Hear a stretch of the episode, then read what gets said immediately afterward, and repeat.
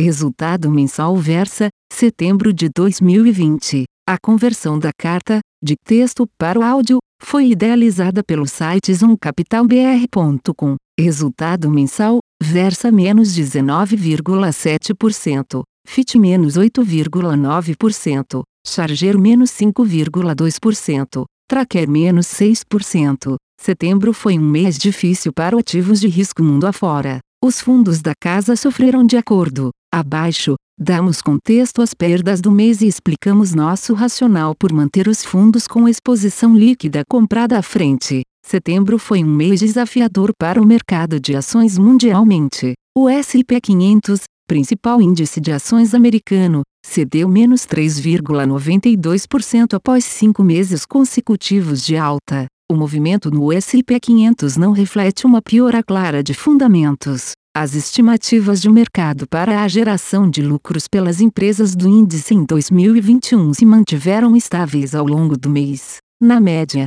os analistas de mercado continuam estimando forte recuperação de lucros em 2021, mais 26,5%, e 2022, mais 16,7%, amparados pela possibilidade de pelo menos uma vacina contra o coronavírus em breve permitir reabertura completa da economia mundial. Ainda, os indicadores econômicos das últimas semanas confirmam uma recuperação já em curso nas principais economias, EUA, Europa, China, até Brasil. Como explicar?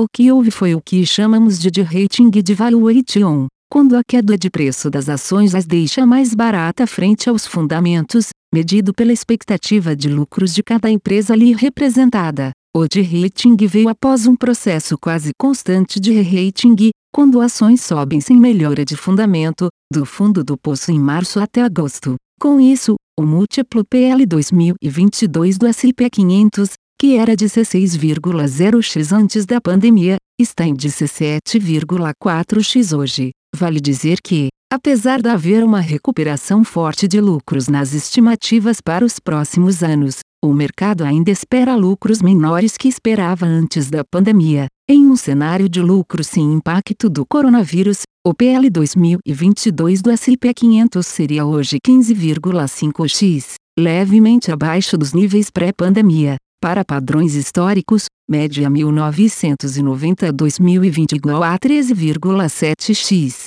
É um nível alto. Para o contexto atual de política monetária estimulante juros baixos, 15,5x nos parece baixo, mas também não podemos contar com o cenário atual de juros perto de zero no ZEUA para sempre. Além disso, o país elegerá novas lideranças no dia 3 de novembro, um novo presidente, uma nova Câmara e uma renovação de aproximadamente um terço do Senado. A incerteza dificulta a decisão de alocação de risco e nos obriga a ser mais seletivos na escolha de ativos para nossos fundos. Nosso único ativo americano é a ação da General Motors, que negocia um PL de 6,1x um múltiplo extremamente barato quando comparado ao S&P 500 e aos próprios fundamentos da GM. No Brasil, o índice Bovespa sofreu queda de menos 4,80% em setembro, pressionado pelo pessimismo global com ações e pela insistente incerteza quanto ao quadro fiscal do país. O Brasil empregou grande impulso fiscal para combater as forças deflacionárias da pandemia,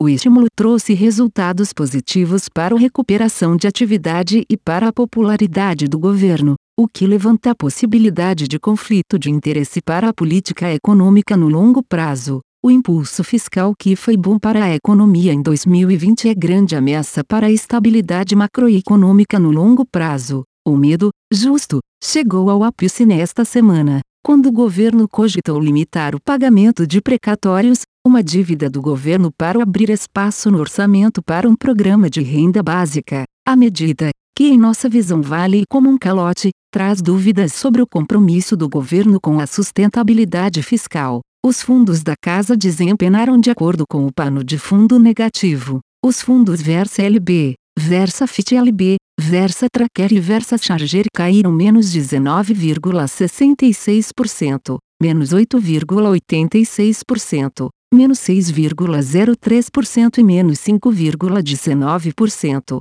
respectivamente, impactados pela carteira comprada em ações e, no caso do Versa, FIT e Tracker, pela posição comprada em real, meses com queda de 19,7% ou mais na cota do Versa LB, nosso principal fundo, são raros. Pelas estatísticas do Versa, deveríamos esperar meses com quedas de 19,7% ou mais em 6,5% dos meses. Nestes meses, a alavancagem e volatilidade que definem a estratégia do Versa vem à tona, o que pode gerar desconforto ao cotista que imagina que o trabalho do time de gestão é calibrar a exposição líquida do fundo para surfar tanto as altas quanto as baixas da bolsa, o chamado market timing. É uma boa oportunidade para lembrarmos os leitores dos riscos inerentes às estratégias de market timing. Aqui na Versa só puxamos o freio de mão quando há motivos muito fortes para tal, como houve em março desse ano.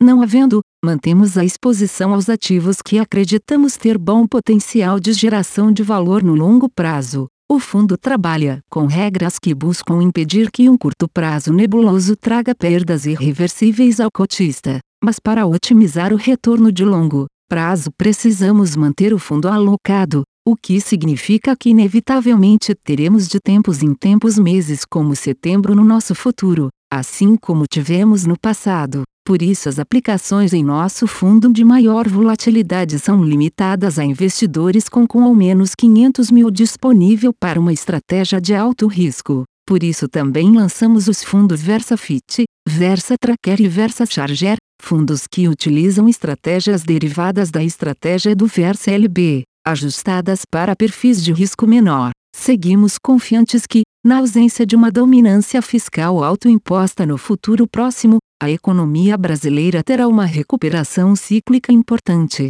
pavimentando o caminho para a retomada da agenda de reformas estruturais tão importantes para o crescimento de longo prazo. Destaques positivos. Do lado positivo, apesar de setembro ter sido um mês ruim para ações em geral, podemos destacar as posições compradas nas ações da Unidas e da IOSP.